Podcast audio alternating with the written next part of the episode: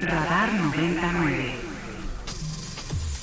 Bueno, y como le hemos contado esta semana, vamos a platicar con Rosa Montero, que acaba de sacar una novedad editorial que se llama La Desconocida, eh, una obra a cuatro manos entre Rosa Montero y Olivier Truc, que yo lo primero que agradezco de la publicación de este libro es que nos da un buen pretexto para volver a platicar con, con Rosa, a quien le agradezco que nos tome esta llamada. ¿Cómo está? Muy buenas tardes. Hola, buenas tardes. Qué palabras tan, tan graciosas y tan cariñosas. muchas gracias. No, hombre, al contrario. Eh, bueno, lo primero es contarle a nuestros amigos del auditorio que esta es una obra diferente a, las que le, hemos leído a Rosa Montero, porque primero nace de un festival y la pregunta es, pues, ¿cómo nació la idea? y cómo, Sobre todo, cómo, ¿qué la decidió a participar en este ejercicio de construir una novela negra entre dos autores?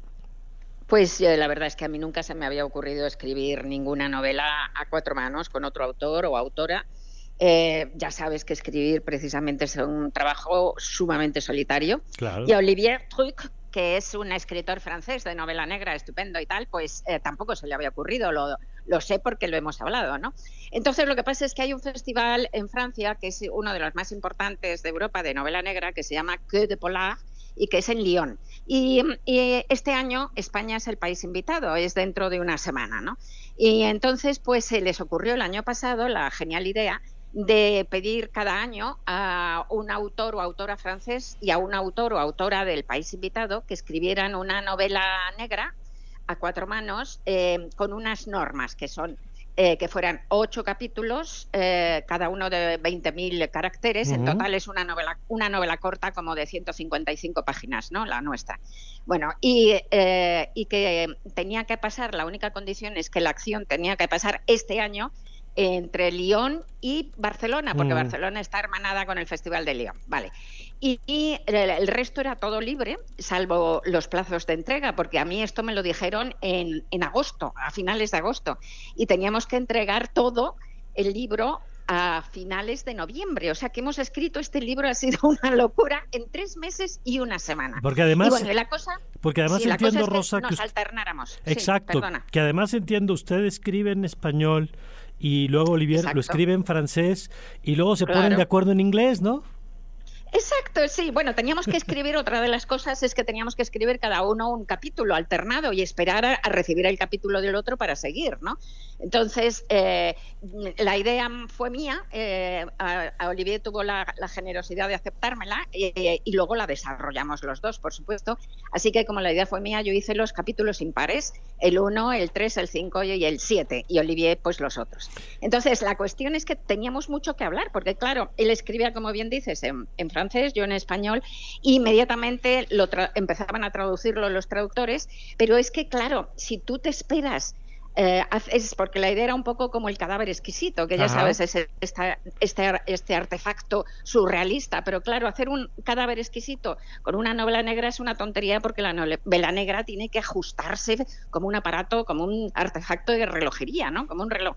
Así que lo que hicimos desde el principio, Olivier y yo, pues fue ponernos de acuerdo, darnos pistas, decir un poco, acordar un poco hacia dónde íbamos para que tuviera sentido, ¿no? Y esa parte, que, que eran emails, emails, e emails. Él vive en Estocolmo y yo desde Madrid, ¿no? Pues eran con montañas de emails tan largos como la, como la novela, pues esa parte la escribíamos en inglés. O sea que ha sido un caos. Y para colmo te diré que encima los dos teníamos un momento de vida completamente loco. Yo el año pasado solo he pasado en Madrid 50 días, el resto he estado ahí dando vueltas por el mundo, ¿no? Así que en estos tres meses y una semana me tocó ir tres veces a Latinoamérica ida y vuelta viaje. Y en Latinoamérica varios países. O sea, estuve en, en Guadalajara eh, de México, estuve en, Querétaro, en Ciudad de México, en Buenos Aires, en Colombia, eh, pasé por Santiago de Chile, todo esto yendo y viniendo. O sea, que imagínate qué lío. Lo he escrito a las seis de la mañana en aviones, en trenes. Bueno, ha sido de un baño de adrenalina, ¿no? Por Lo hemos todo esto, realmente atacados. Por todo esto que nos cuenta, yo quiero conocer poco cómo termina su, su relación con los protagonistas de la novela. A, mí me pasó, debo decirlo como fan de Rosa Montero, que no logré, como con Soledad en, en La carne o con Raluca, que terminaba enamorado de los personajes. Aquí es una relación distinta, quizá por la forma en la que se hizo, porque, es, porque es una conversación entre tres, ¿no? Entre los autores y el lector, que es una dinámica distinta. ¿Cómo termina sintiendo su relación con los personajes, con Ana, esta protagonista, que es la, la investigadora española que lleva a mano a Ana Ripoll, o la propio, el, el, investigador francés? ¿Cómo termina siendo esta relación? Porque además, usted que nos ha permitido asomarnos a su cabeza en, en, la loca de la casa o en el peligro de estar cuerda y que entendemos el proceso creativo, que es muy personal, que los personajes van desarrollando vida propia, ¿cómo cambia esto cuando se hace con un coautor? Pues ha sido fascinante, fíjate, porque ha cambiado dos cosas concretamente, además, sobre todo, ¿no? Nos hemos entendido muy bien, ¿eh? Eso es lo primero, porque si no, esto no hubiera sido posible. Pero bueno, yo creé efectivamente dos personajes. Uno es el de la desconocida, porque la historia, el huevecillo mío de la historia es que la novela, eso se puede contar, porque es el comienzo, la novela empieza en un contenedor de Barcelona, del puerto de Barcelona, en donde aparece fortuitamente, encuentran por casualidad pues a una mujer joven atada, inconsciente, golpeada, drogada, se la llevan al, hospital y resulta que ha perdido eh, la memoria pasajeramente y no sabe quién es. Entonces, esta es la desconocida del título. Entonces, yo creé a ese personaje, a la desconocida, y creé, como bien dices, a Ana Ripoll, que es la inspectora que investiga el caso. Y Olivier creó a Eric Sapori, que es el inspector francés que viene desde Lyon, y a, otro, a otros personajes, ¿no?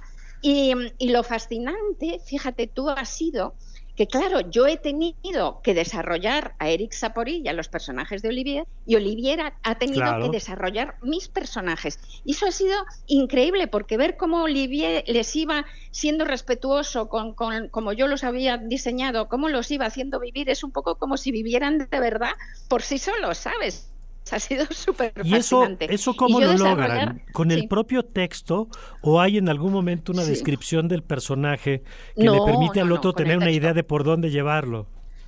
No, no, para nada, para nada. Por el texto y por intuición nos hemos puesto los dos al servicio de la historia y al servicio de los personajes y no ha habido ahí guerra de egos ni de nada y realmente hemos intentado meternos en esos personajes y que nos guiaran, ¿no? Así que en ningún momento nos hemos aconsejado con respecto a los personajes, simplemente hemos intentado ir interpretándolos, ¿no? Y ampliándolos y ese ha sido un juego fascinante, pero fascinante. Eso por un lado. Y por otro lado, la otra cosa fascinante que he encontrado también en este libro es que, claro, tú cuando haces una novela, yo qué sé, te pasas tú sola dos años, tres años escribiéndola, son 300, 400 páginas, las que sean, entonces tiene un ritmo muy variado. De repente hay mesetas, subidas, bajadas, hay zonas en las que dejas descansar al lector, etcétera. Pero en esta, como resulta que ya digo primero por su brevedad, ¿no? Y segundo por esa estructura de los ocho capítulos escritos cada uno eh, por turno, pues en cada capítulo cada uno de nosotros sin ponernos de acuerdo, esto nos ha salido también, hemos intentado poner un punto de tensión que pusiera la acción al 100, a, 100 por hora para dejárselo en esa tensión al, al compañero, ¿no? Así que entonces la novela tiene un ritmo Mm, frenético que una novela normal no tiene y que está hecho por esto. Tampoco nos pusimos de acuerdo, pero salió así, es curioso. Sí, y es interesante porque me imagino que es complicado encontrar estos puntos de tensión y que el otro lo resuelva y luego te lo regrese En, otro punto. Ahora, Exacto. yendo un poquito al, género de la novela negra que usted conoce muy bien, eh, ¿Por qué? ¿Qué será que nos encanta de pronto meternos en estos temas? En este caso, una historia obscura de este personaje que nos contaba Alicia, que no sabemos quién es y que vamos descubriendo un poco al paso de la novela su historia, pero que tiene que ver con temas de violencia, que tiene que ver con trata, que tiene que ver con fenómenos. ¿Qué será que nos encanta de pronto, a pesar de que vivimos en entornos violentos, o quizá será justo por eso, que necesitamos leer este tipo de historias? Sí, yo creo que es justamente por eso, es por el, eh, por el miedo a la vida, por el miedo al dolor, por el miedo a la crueldad, por el miedo a la violencia. Necesitamos tratar estos temas y tratarlos, pues un poco resolverlos, colocarlos y, bueno, de alguna manera hacernos fuertes, ¿no? Mentalmente contra ellos, ¿no? O sea que yo creo que esa es una de las eh, la tensión, ¿no? La tensión eh, dramática, además, es algo que que, el lector lo, lo, lo, aprecia mucho, porque quizá porque la vida es pura tensión y pura incógnita de lo que va a pasar después, ¿no? Eh, yo tengo este, de hecho, esta novela es la primera plenamente negra, o sea, de género, de género, verdaderamente de género que he hecho, porque eh, yo tengo, por ejemplo, tres novelas que son, eh, que son negras, que son las novelas de Bruna Husky, pero claro, eh, además de ser novela negra, es novela futurista, ¿no? Es novela de anticipación, de ciencia ficción y tal, o sea que es más, eh, no, es, no es género puro.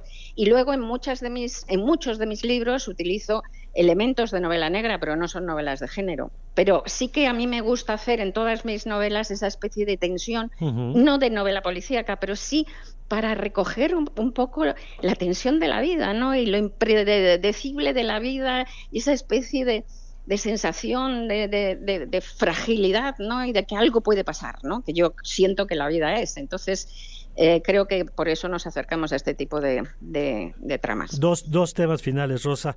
Uno, ¿cómo siente reflejado su estilo y hasta sus obsesiones en esta obra?